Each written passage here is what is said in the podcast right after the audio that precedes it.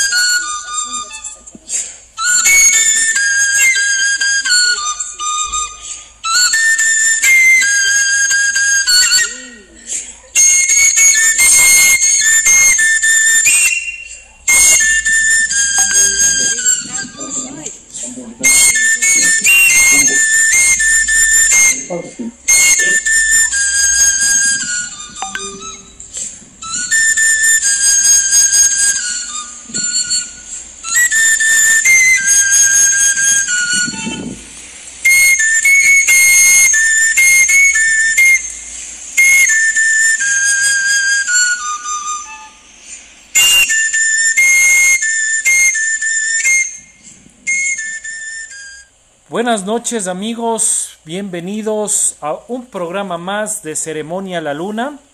Es el programa número 38 de nuestros jueves de entrevistas. Buenas noches y bienvenidos. Hoy tenemos en Ceremonia La Luna un programa muy especial. Trataremos un tema muy interesante de la cultura y la ritualidad musical de los pueblos quichuas de Imbabura y Cotacachi. En esta noche yo seré su taita y hablaremos cosas muy interesantes con nuestro invitado especial, Lenin Alvear.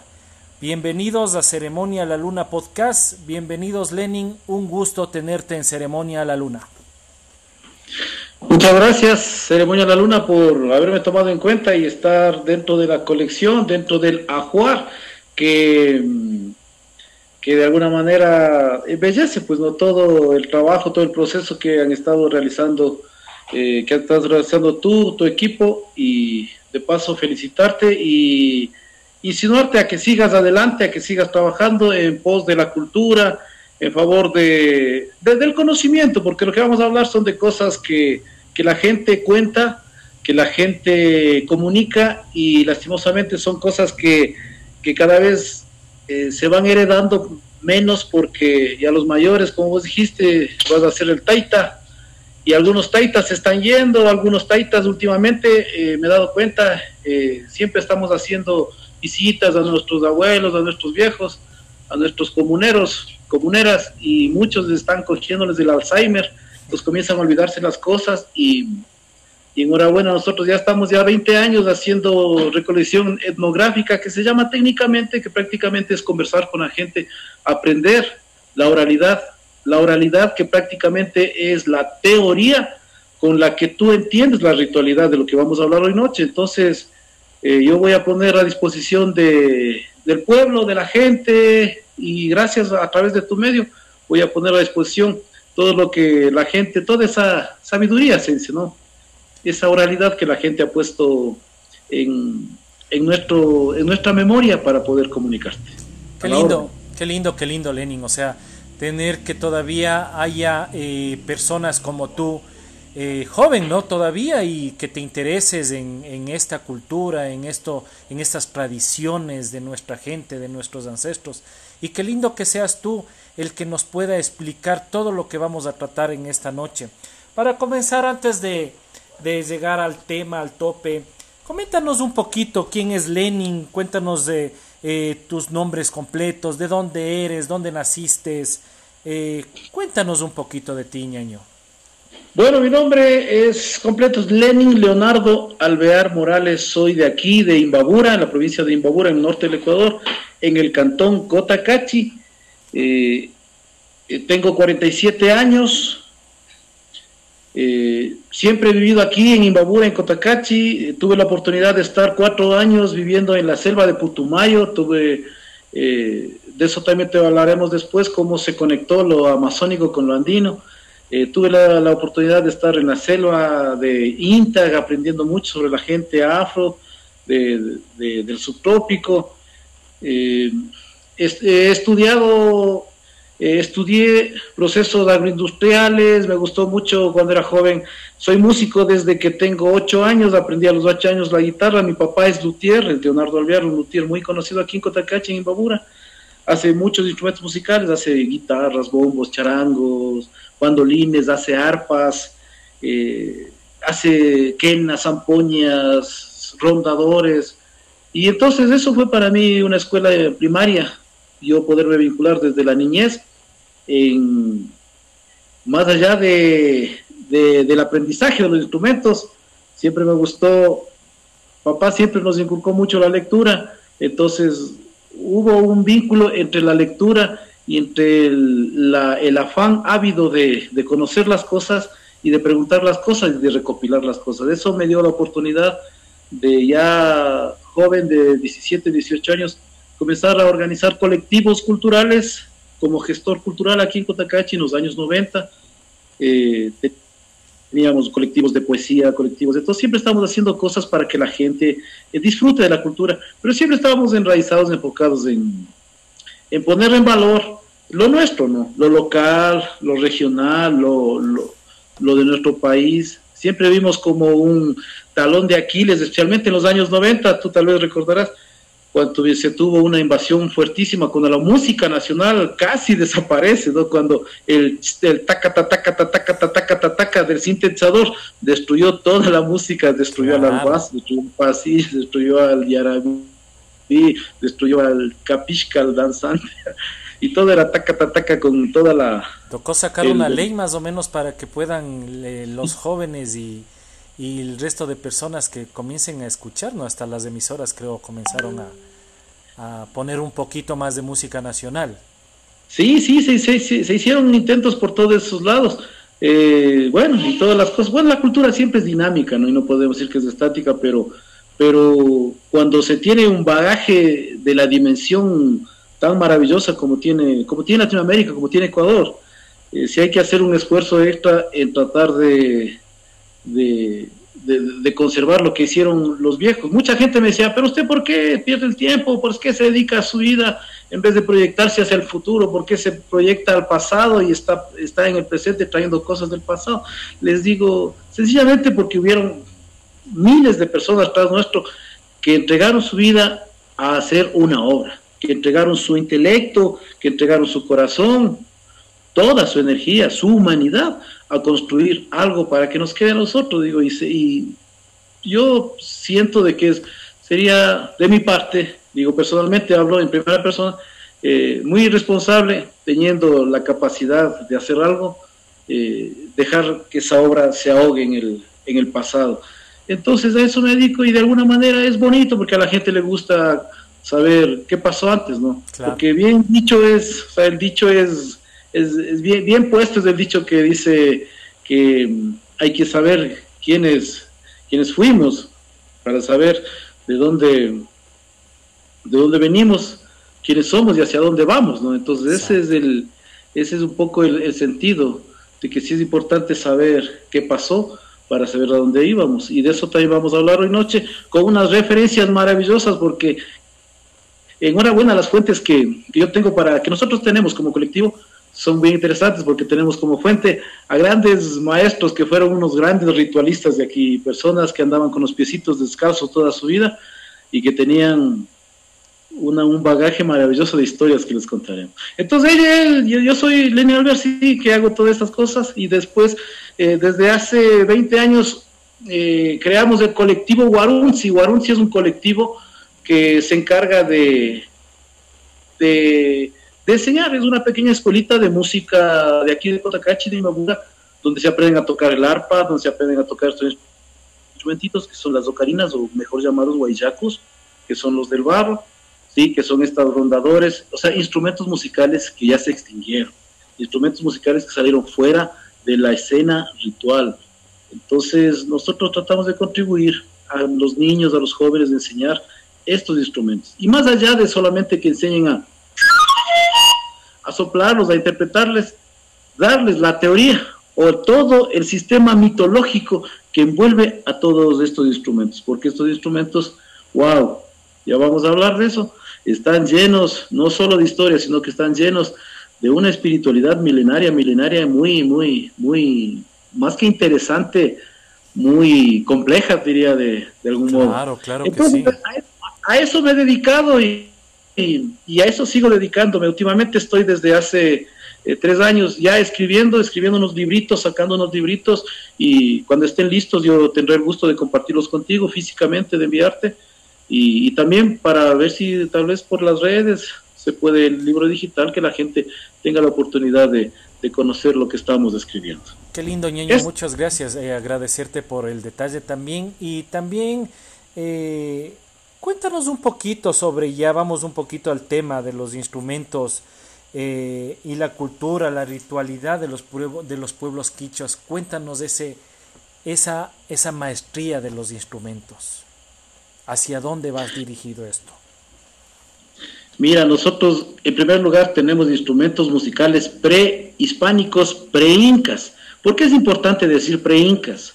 Porque si decimos pre-incas estamos hablando que, está, eh, que estamos ubicados en culturas y en sociedades que vinieron antes de los incas, es decir, las culturas primigenias de aquí de, del Ecuador, del norte del Ecuador. Aquí en el caso de Imbabura y Pichincha, los famosos y los clásicos caras, ¿sí? los caras o quitucaras, como les denominan en Pichincha. Entonces, la cultura caranqui desarrolló mucho esto, la cultura pasto, las culturas quitucaras, las culturas de aquí, caranquis, de, y las culturas de la costa desarrollaron estos instrumentitos. Y claro. ¿Qué es lo que tienes en la mano ahorita, Lenin? ¿Qué es ese instrumento? ¿De qué está hecho? este se llama Huayyacu. Los taitas, los indígenas que viven arriba en la montaña, le llaman Huayyacu. Guayaco, que, que traducido al castellano sería silbador. Entonces, este silbador guayaco es un pequeño puma, ¿sí? Que fue encontrado en el noroccidente de Pichincha, en el límite del río Guayabamba entre, entre Inta y Pedro Vicente Maldonado. Entonces, ahí, de la cultura yumbo, cultura de hace 3.000, desde, hace 3.000, 4.000 años.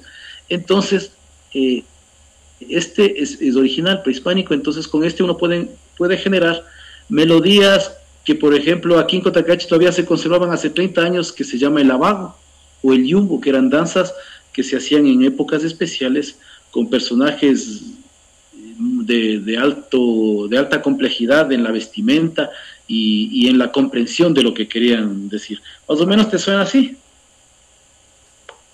Vamos a escucharlo. Siempre se le sopla agüita, aguardiente o chicha eh, para que pueda sonar mejor.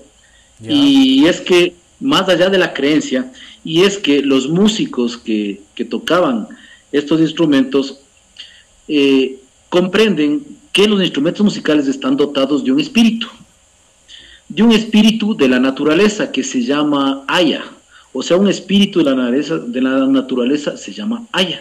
¿sí? haya, por ejemplo, una, una montaña, una colina, una laguna, eh, las estrellas, las constelaciones, el viento, eh, un río, una, una, una piedra, una casa. Entonces, y asimismo tiene, por ejemplo, un instrumento. Entonces, ¿cuál es el vínculo espiritual? En que el músico se especializa en tener ese, ese contacto, ese lenguaje que, bueno, los antropólogos que tanto estudiaron esto, desde Levi Strauss y tantos antropólogos interesantes, ellos desarrollaron una palabra que se llama el, meta, el metalenguaje. Entonces, el metalenguaje es el lenguaje interior que uno desarrolla para comunicarse con algo, en este caso con el instrumento y con el haya, es decir, con el, con el espíritu, o con el Dios que gobierna este instrumento. Qué lindo. Entonces, siempre se le da agua, porque a veces se les da de comer, le puedes dar una gallina, un cuy, mote o algo de dulce. Eh, hay, hay personas que les dan misas, Entonces hay, hay, diferentes formas de comunicar. Pero la misa ya no va muy vinculado mucho a los pueblos indígenas, ¿no? O ya vendría ya el mestizaje. Sí, hablamos, bueno, estamos hablando ya de, la vigencia de este instrumento. Claro, que estábamos hablando de, hace de, hace 3.000 años en este tiempo. Sin embargo, eh, hablábamos de, ceremonia, ¿no? Sí, De, ceremonia, no te olvides que las ceremonias, realmente lo que tuvieron aquí nuestros abuelos yumbos era una religión brutal. Sea, una religión así tan intensa, déjame decirte que hasta el año de 1992, con un sabio que se llamaba Taita Félix Kushkawa, él profesaba esta religión del Yumbo. Claro que un poquito mixturiada con la religión católica, pero él cuando hacía, por ejemplo, sus llamados, sus invocaciones, sus sanaciones, él, él inclusive hablaba en otros lenguajes, ¿no? Lenguajes que no son ni, ni quichuas, y posiblemente eran caranquis o mezclados con otros con, otras formas lingüísticas. Entonces, eh, fue gracias, y él vivía encima de una tola, encima de una pirámide arqueológica ¿Ah, prehispánica. Sí, o sea, era un, era un con gracias al trabajo de, ese gran hombre, pudimos entender de que, de que las tolas, las tolas eran las, tú sabes, allá en Quito también hay muchas, Cochasquí, eh, acá en Socapamba, entonces, estos instrumentitos eran de los caranquis. Y con este instrumento, bueno, vamos a la música. Una vez que ya le hemos dado el agüita, va a sonar mejor. Y por ejemplo, podemos sacar algo así.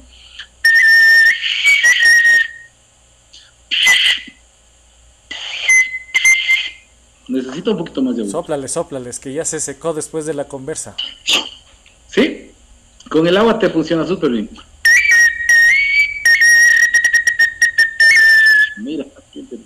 Bueno.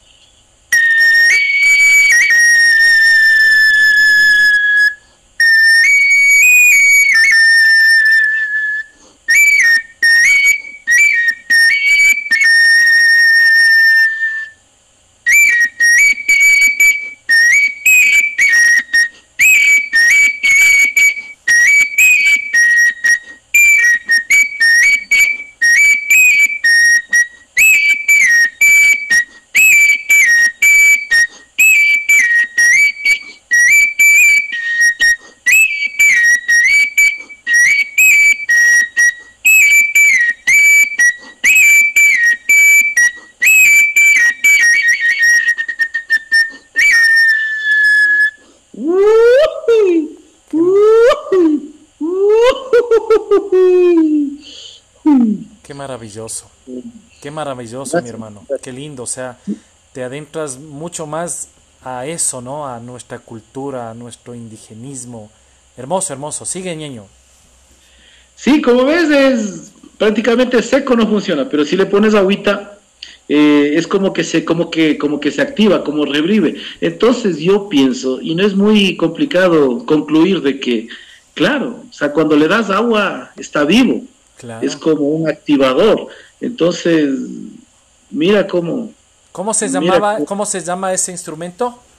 Este es el guayacu. Guayacu, conozcan amigos, guayacu. El guayacu. Así le dicen los abuelos, ¿no? Arriba en la montaña, el guayacu. Cuando ven un arqueológico de estos, te dicen, ah, guayacu. Guayacu can, dice. ¿Y de ah, qué está hecho ese ñaño? ¿De qué le hacen? ¿De qué le hicieron? Es, de arcilla. Ah, este es de arcilla es de una arcillita de allá del noroccidente de Pichincha. Mira, entonces tiene aquí en la espalda es una es un es un pequeño jaguarcito. Sí, sí, qué lindo.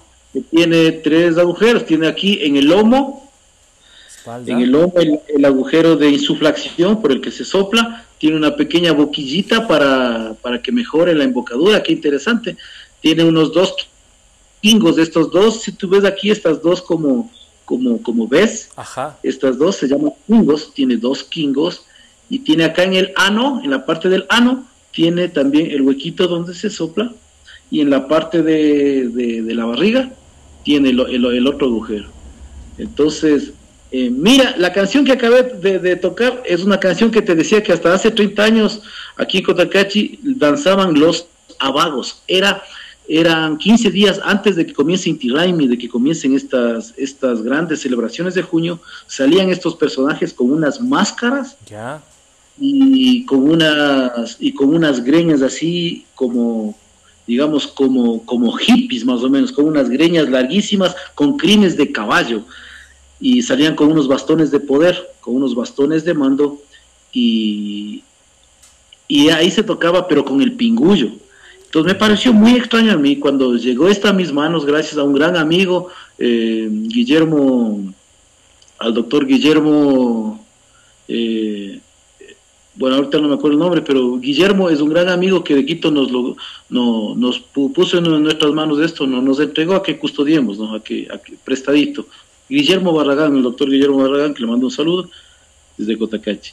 Entonces, eh, me pareció espectacular saber que la música que tocaban en el Pingullo, los Taitas aquí, sale perfectamente aquí. ¿sí? lindo. En este entonces... que puedes hacer música con ese instrumento? Oye?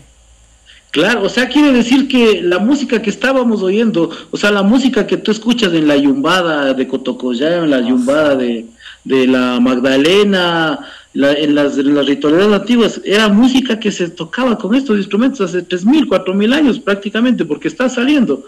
Y la ejecución, sí, no, no es una complicación eh, eh, extra. Por ejemplo, ese instrumento que tengo aquí es la paya. Es parecido a un rondador, pero en miniatura, ¿no? Sí, es un rondador, justamente que tú nombras el rondador, es un rondador, sí. Mira, este es el rondador, el rondador, digamos... Cuéntanos la diferencia entre el rondador, que es mucho más grande, que abarca dos manos, y el que tú dijiste de ahorita, que prácticamente con una manito lo harías. Esto es una cosa maravillosa y es que en primer lugar hay que entender, y esto es para todos los ecuatorianos especialmente, y es que el instrumento que no se repite en ninguna parte del mundo es el rondador. Es un instrumento totalmente ecuatoriano, está hecho para tocar, si con este tocas guainitos, medio medio te va a sonar, pero no es, no es para tocar guainitos, o sea que es para tocar al vaso, sanjuanitos, pasillos, yarabís, danzantes, capiscas, alzas, toda la música, todo el repertorio de la música ecuatoriana te sale con este rondador. Ahora, ¿qué es, es el rondador? El rondador, como tú ves, es una extensión de este instrumento prehispánico, que es la paya.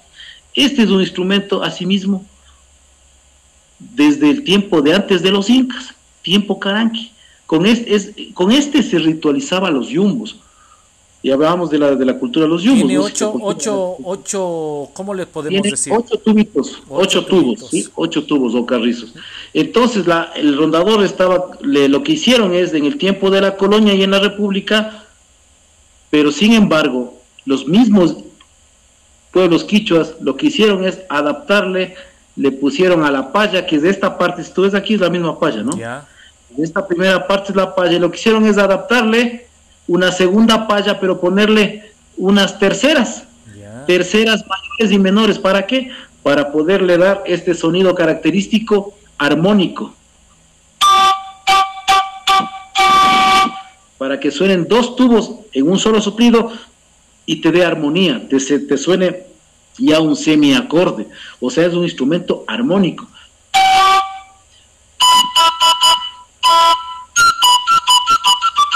Como decir primera y segunda voz ahí mismo.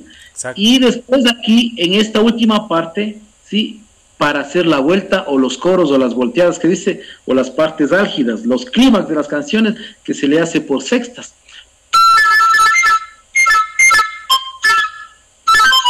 Por ejemplo, para hacer un coro, por ejemplo, digo, el canchano bango,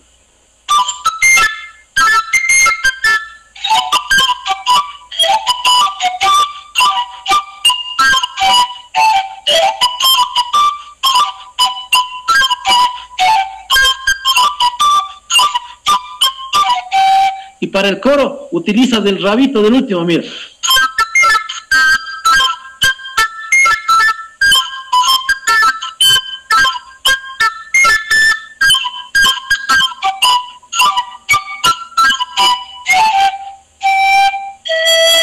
Entonces, ¿qué podemos hablar? Es un proceso evolutivo. Hermoso. El fundador es la evolución histórica de la paya.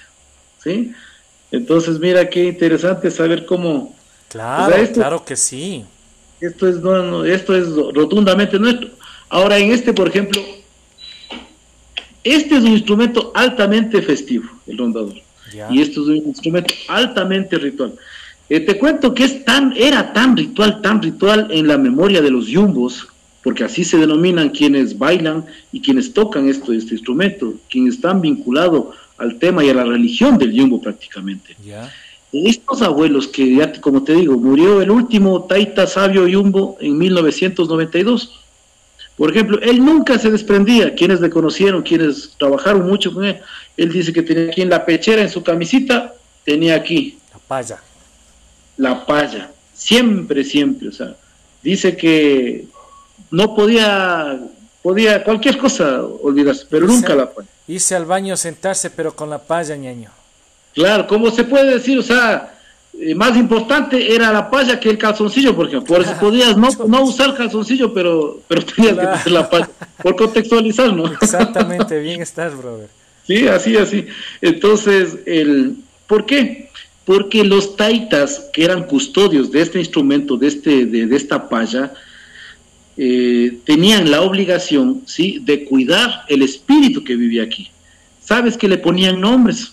Por ejemplo, este Taita que nosotros llamamos Taita Félix Cuscagua, nuestro maestro, ¿no? Él le llamaba a una de sus payas, le llamaba um, Adolfo. De que, que, raro, les, de, cuentan que él decía que la paya se llamaba Adolfo.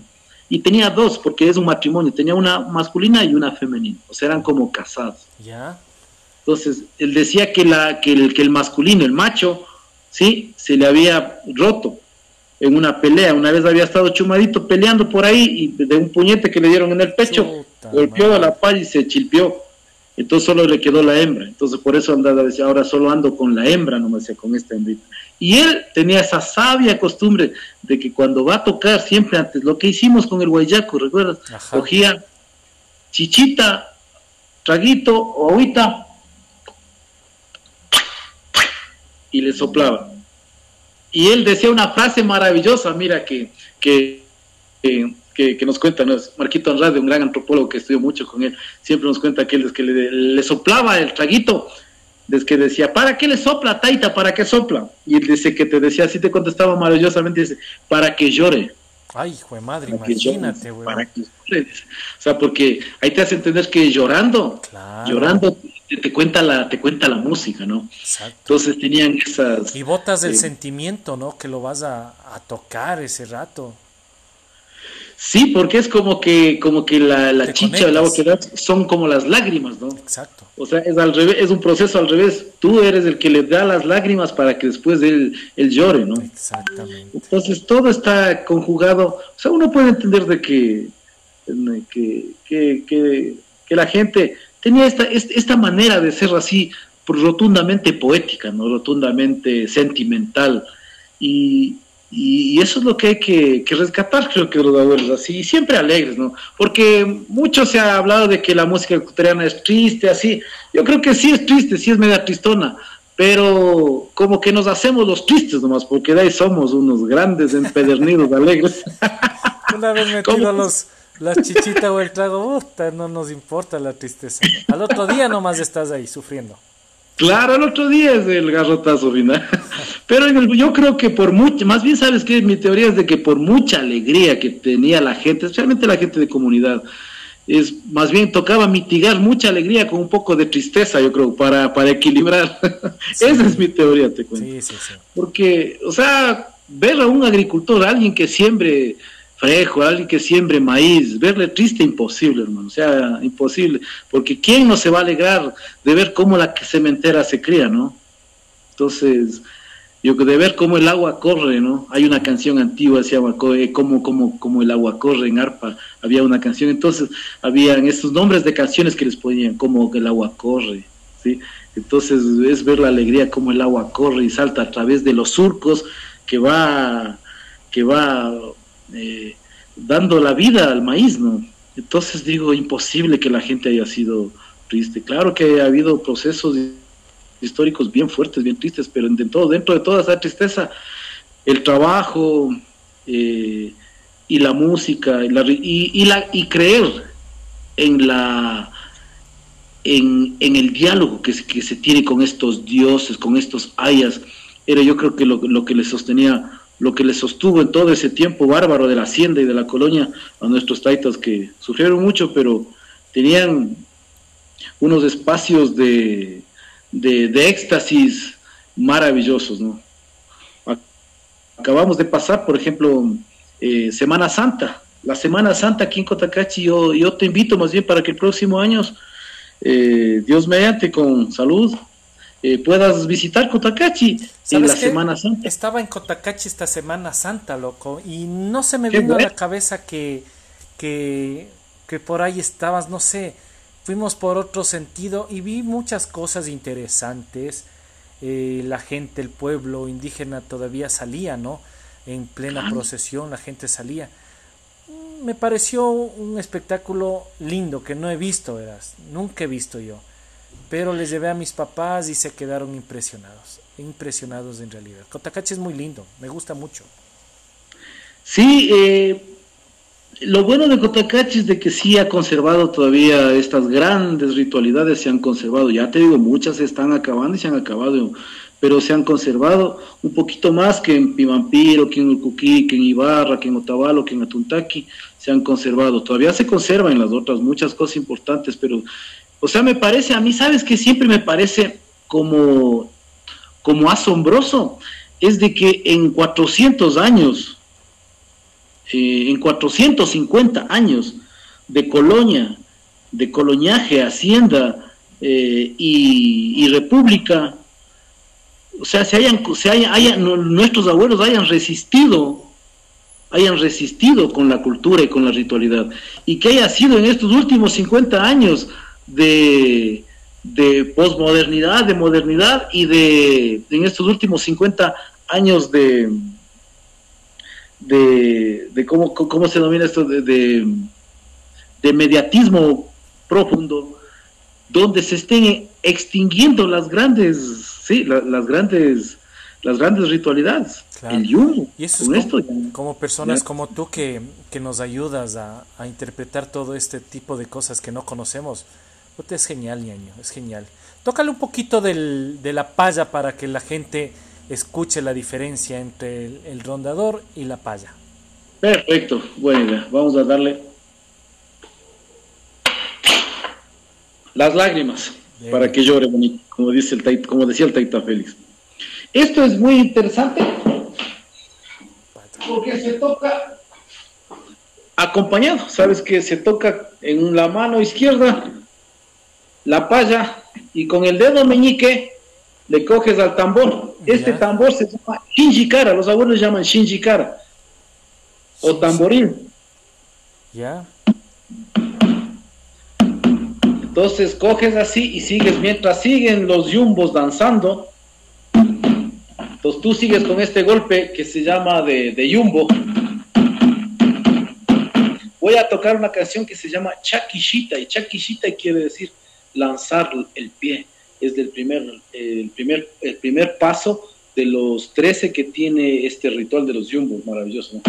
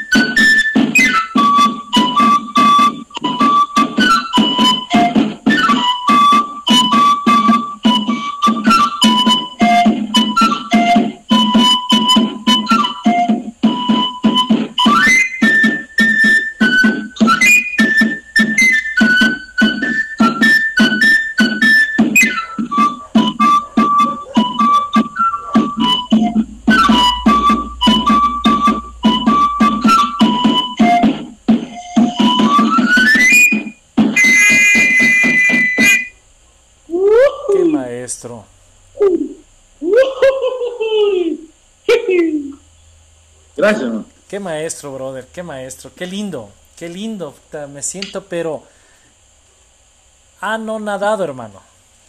Lindo, lindo. Sí, pues son, o sea, esta conjugación de los abuelos de, de, tocar los dos instrumentos también es difícil, mira. y, O sea, haber llegado a estas, tú ves que es una canción hermosa, ¿no? Es un yumbo, es una canción y es una canción prehispánica. Entonces, segundo Luis Moreno, que tú debes haber oído alguna vez, que fue un gran, eh, eh, bueno, el mejor musicólogo estudioso de la música indígena del país, pues, ¿no? Eh, ve, casualmente cotacacheño. Este gran músico, un hombre altamente ilustrado y altamente conocedor de la música, decía que esta es la, la pieza musical más bien concebida en el país.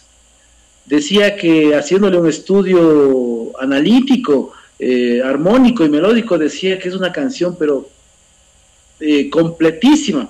Y él decía, esta canción es muy importante para el país porque no tiene ni una pizca de, de, de influencia hispana, de influencia peruana, de influencia extranjera. Decía que es una pieza construida por los caranquis mismo dentro de estos territorios ancestrales, pues no. Entonces él decía que, que o sea, ¿cómo haber con un, con un instrumento tan sencillito y con cinco notas, porque aquí no son ocho notas, son solo cinco, es una pentafonía, con esta pentafonía, haber logrado esta belleza de música, dice, o sea, es como que dice, si me hubieran a mí dado la responsabilidad de hacer una canción con este instrumento, jamás se me hubiera ocurrido inventarme esta canción. Imagínate. Pero a estos abuelos, imagínate, hace dos mil, tres mil años se les ocurrió y nos dejan este legado que solo sale esto, ¿no? Si tocas una antara ya no te sale bien, si le tocas en una zampoña no te sale bien, si le tocas en el rondador no te sale muy bien. O sea, es, este instrumento se hizo para tocar esta canción, ¿sí? Es como decir un instrumento único para esto, que es del... ¿Qué, ¿Qué, otro instrumento más tenemos, Lenin? Avancemos un poquito. Tenemos una horita nomás para explicarles a nuestros amigos oyentes eh, del tema este. Cuéntanos. Ya, mira, aquí tengo la flauta, ¿sí? Tengo la flauta. Esta es una flauta traversa de carrizo. Carrizo que, que se da en las quebradas, que se da en los ríos. Eh, estas flautas existen dos tipos. Las flautas que se tocan en la Semana Santa ¿sí? Y las flautas que se tocan en el San Juan, Inti Raimi o Hatumpunya, como se llama aquí. Por, entonces, en la Semana Santa, que se llama Pascua Punya aquí en Quichua, se toca una música eh, bastante extraña. No es un yarabí, es una música triste, pero no es ni yarabí ni es danzante. Es un registro que, mira, nos hemos despreocupado mucho y no hemos logrado, en el Ecuador todavía no, no, se registra en los grandes anales de los, de los libros de la música del Ecuador, no se registra este ritmo. Y es más o menos una especie de marcha fúnebre quichua. Te voy a tocar unita para que un poquito le analices. Mm-hmm.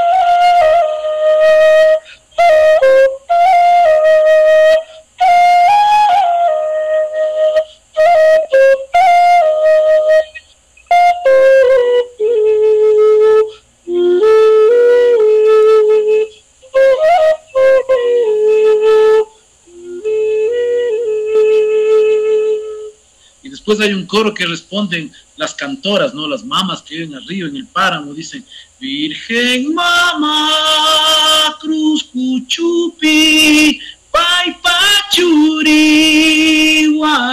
Hupi, Nanarispa, Shayahurka, Ala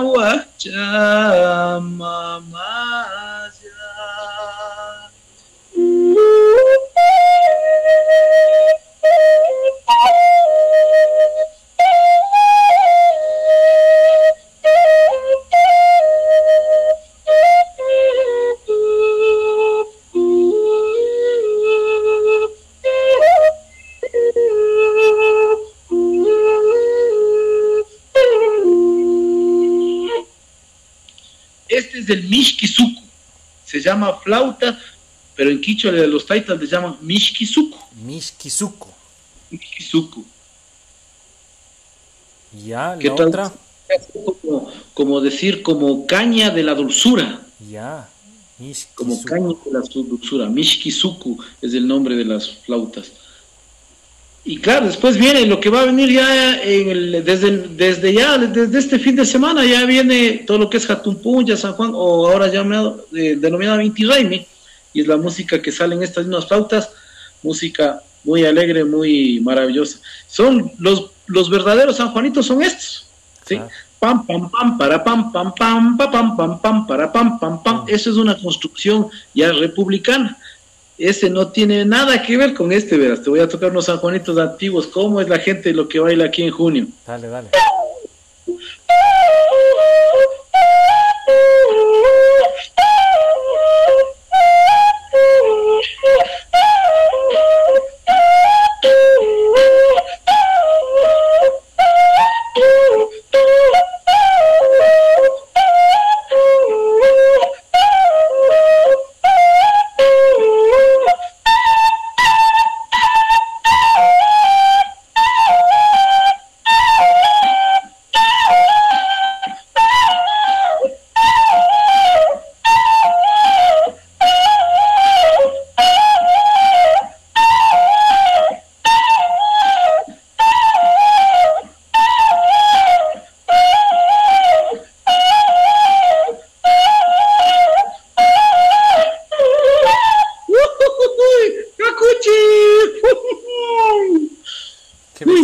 Maravilloso que eh, se tenga que oír eh, desde hace cientos de años y imagínate escucharte interpretar todo ese tipo de cosas en un instrumento de carrizo, qué increíble oye, qué increíble que solamente haya pocas personas como tú que se dediquen a hacer eso y que enseñen al resto de personas que lo que se está perdiendo tengamos un poquito más de identidad hacia nosotros mismos y hacia nuestros indígenas que tenemos al ladito. O sea, me saco el sombrero, hermano.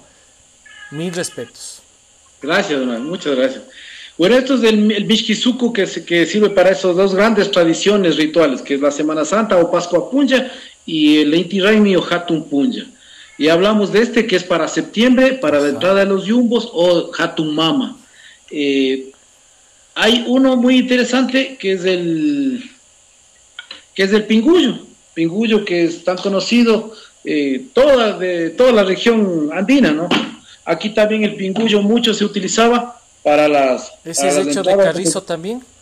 No, este es tundilla, se llama tundilla. La tunda no se da aquí en el, se da en el subtrópico, pero eh, nosotros descubrimos que hasta hace 70 años eh, venían del subtrópico trayendo estas tundas, venían los abuelos de Oyacachi, cachas de Oyacachi, ¿no es cierto? De Cayambe para la montaña del oriente. Ya, ya, ya, ya, sí, sí, sí. Entonces, los Oyacachis, de las famosas piscinas de Oyacachi. Ajá, eso te iba a Oyacachi, venían los, los abuelos de Oyacachi trayendo bateas, cucharas y tunda, mm. pero sin, sin elaborar. Entonces, aquí intercambiaban con maíz, con granos, con granitos andinos, y claro, y les daban las, los, las tundillas, y con las tundillas hacían las grandes flautas gigantes que se tocan eh, hasta ahora en Tabacundo, en, en, que se toca también en Angla, en algunas comunidades de aquí de, de, Otavalo, y entre ellas esta tundilla con las que se hacían los famosos pingullos para esta entrada de los abagos, 15 días anunciando que ya llega el San Juan Aya, se llama el espíritu de la tierra que gobierna esta gran celebración ritual de Inti Raimi se llama, es, hay dos dioses, ¿no? Un gran dios que se llama eh, San Juan Taita y atrás viene uno que se llama eh, San Pedro Taita o San Pedro Aya.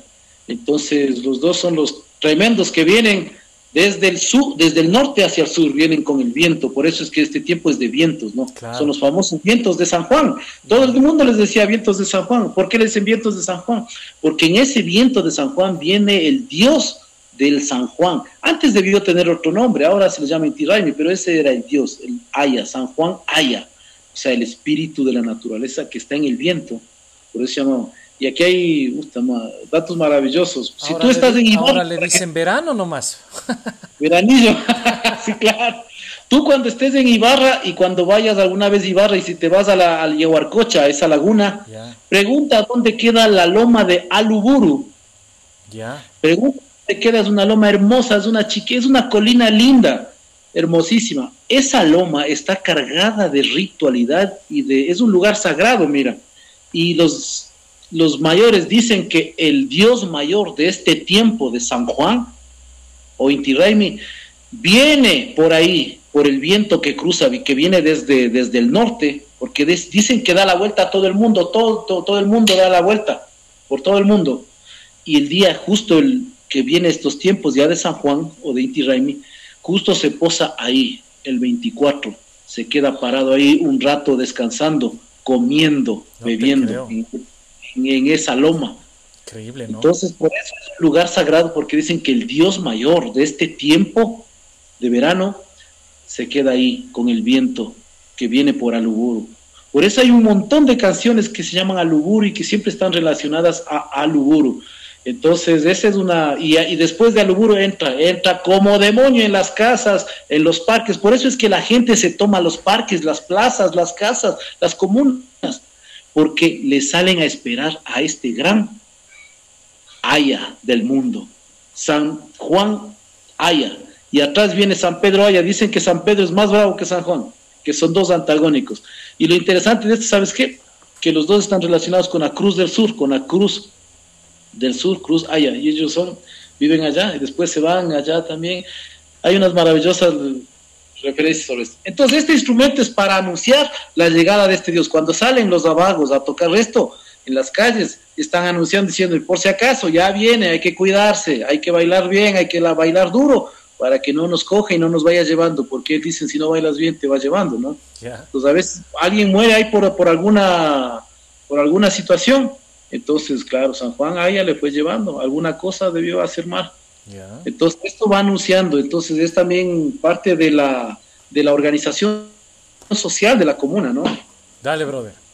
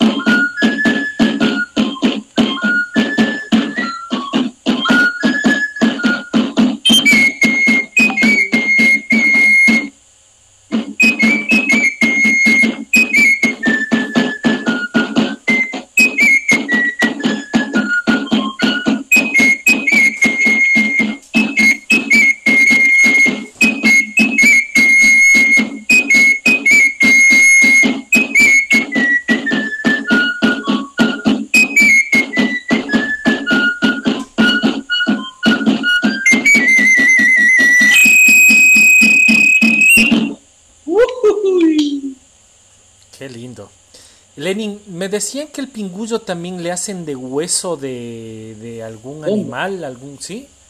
Claro, el hueso de cóndor. Eh, sí, pero el hueso de cóndor se le ocupaba para hacer este instrumento que se llama el pijuango. Es diferente porque este, este tiene solo tres agujeros, dos al frente y uno atrás. Entonces, este es diferente, este es el pijuango. El pijuango tiene seis y cinco, depende de la comunidad, seis al frente y atrás no hay agujero. Ah, Entonces, este, este, toca, este se toca con una mano y este se toca con las dos manos, ¿sí?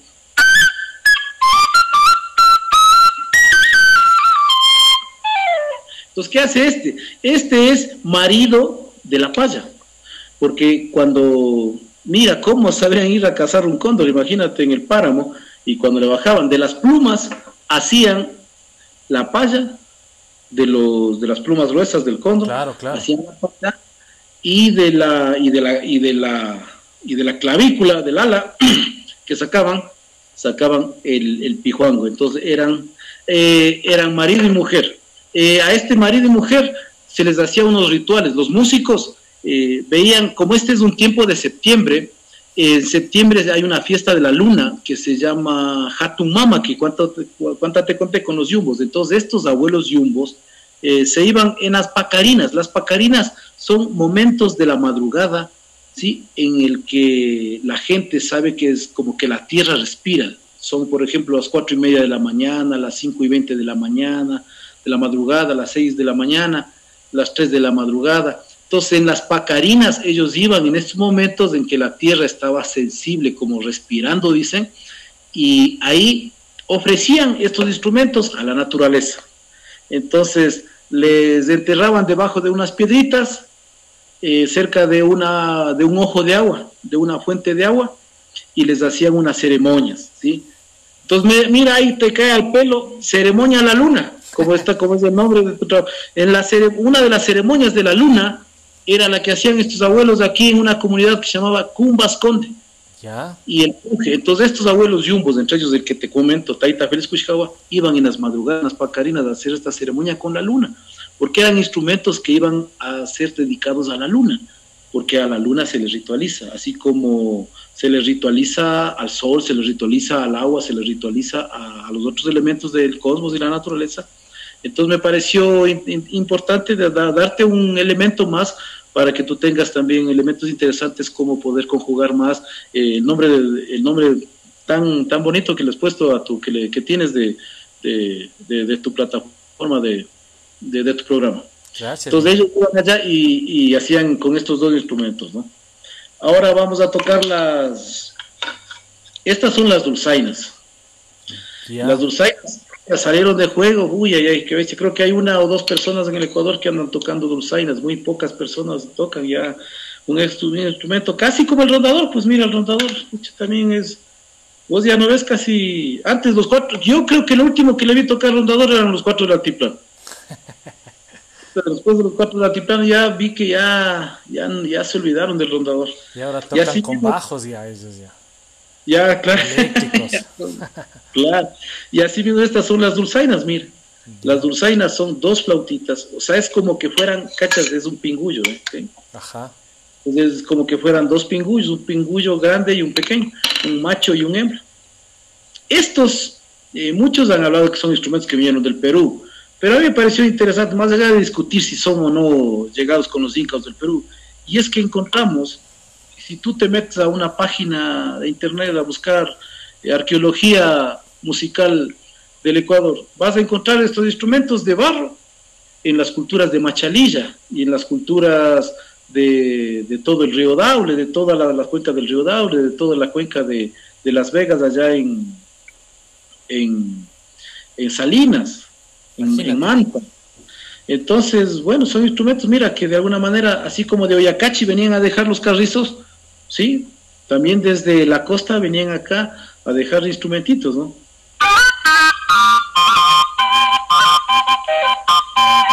Voy a tocar una canción maravillosa que se llama Aires de mi tierra, es un albazo. Y esto, mira qué interesante que fue. Posiblemente antes debió tener otro tipo de escala, una escala tal vez más, más vinculada a algún ritual que se debió extinguirse tal vez en la colonia que no sabemos. Algún rato ojalá haya alguna crónica, algún archivo que nos dé esa, esa luz. Pero lo que han hecho tal vez inteligentemente nuestros músicos es que en, a inicios de la República le dieron una pentafonía para poder tocar música ecuatoriana, así como el rondador, ¿no? Y sale, por ejemplo, voy a tocar un albazo, qué lindo que sale. Ñaño, espera un ratito. Antes, antes que la gente, para que la gente se dé cuenta más o menos, el Lenin está tocando con dos instrumentos, se mete en la boca y las dos flautas lo interpreta de esta manera.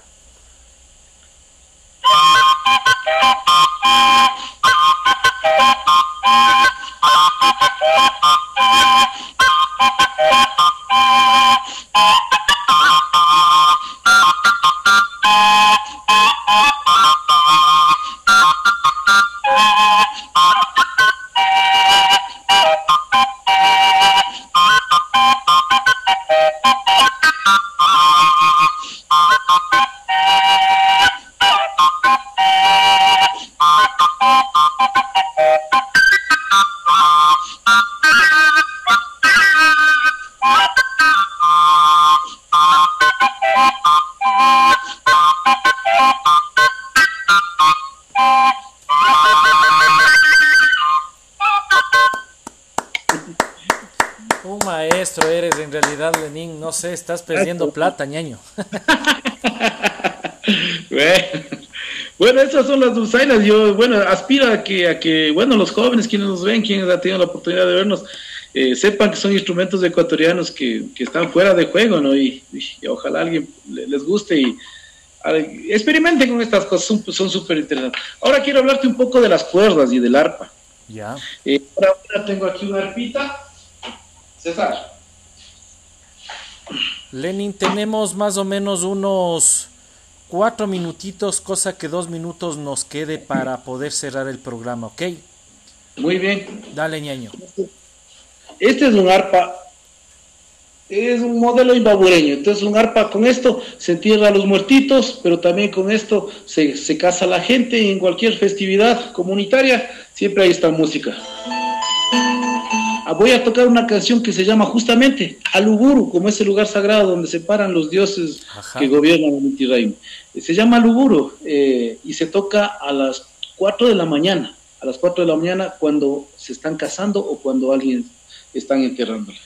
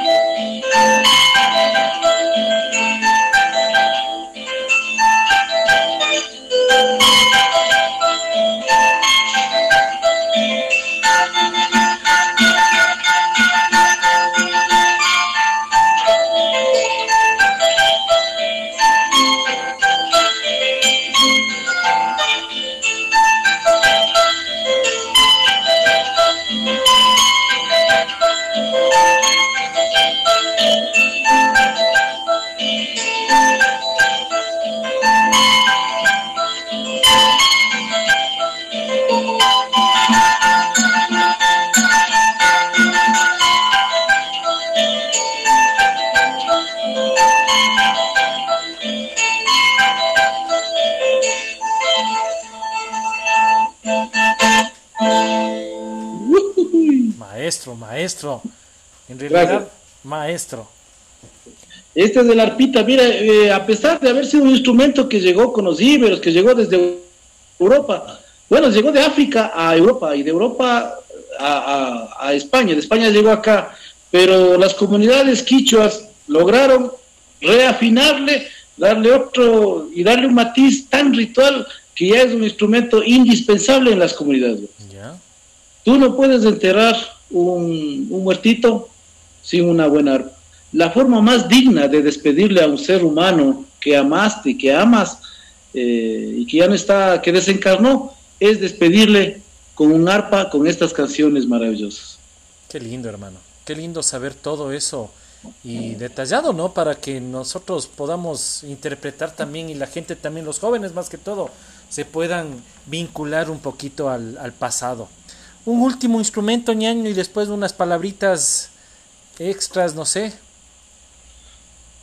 Sí, quería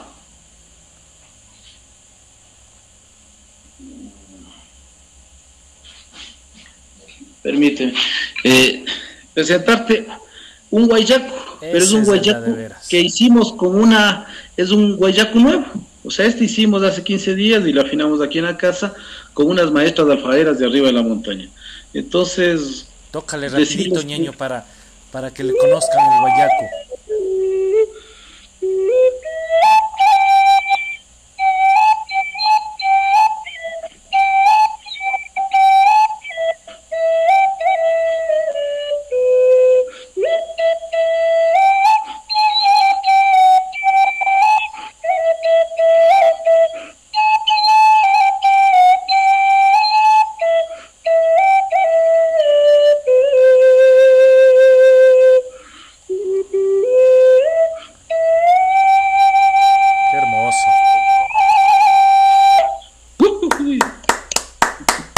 Muchas gracias, muchas gracias. Lenin, querido, muchas gracias por tu tiempo, muchas gracias por la sabiduría que nos has dado, por enseñarnos un poquito más y nos vinculemos al pasado. Yo estoy orgullosamente de ser ecuatoriano al oír, al ver que tú eh, nos das un poquito más, ñaño, de esto. Tus últimas palabritas, ñaño, para despedir el programa volver a agradecer por agradecerte por habernos tomado en cuenta. A mí que soy de alguna manera representante de este colectivo Guarunzi que nos dedicamos a enseñar a la gente y decirles a todos exhortarles a todos mi cariño desde Cotacachi. Eh, voy a estar ahí en eh, tu podcast ahí tendrán los contactos de repente alguien quiere aprender nosotros estamos abiertos enseñamos es una escuela de enseñanza alguien quiere aprender quiere saber quiere hacer estos instrumentos entonces, cuenten con nosotros, sí, estos instrumentos están aquí abiertos para que ustedes aprendan, vengan a hacer. Entonces, eh, eso nomás, darles esa, esa noticia de, desprendimiento, de solidaridad, porque la cultura, el arte, el patrimonio de los pueblos es para el mundo. Como decía el Taita Félix Kushkawa, nuestro gran maestro, dice, por atrás están horcando, por adelante estoy, jaica carajo, el camino es para todos. Muchas gracias. Esto es Ceremonia La Luna Podcast. Buenas noches.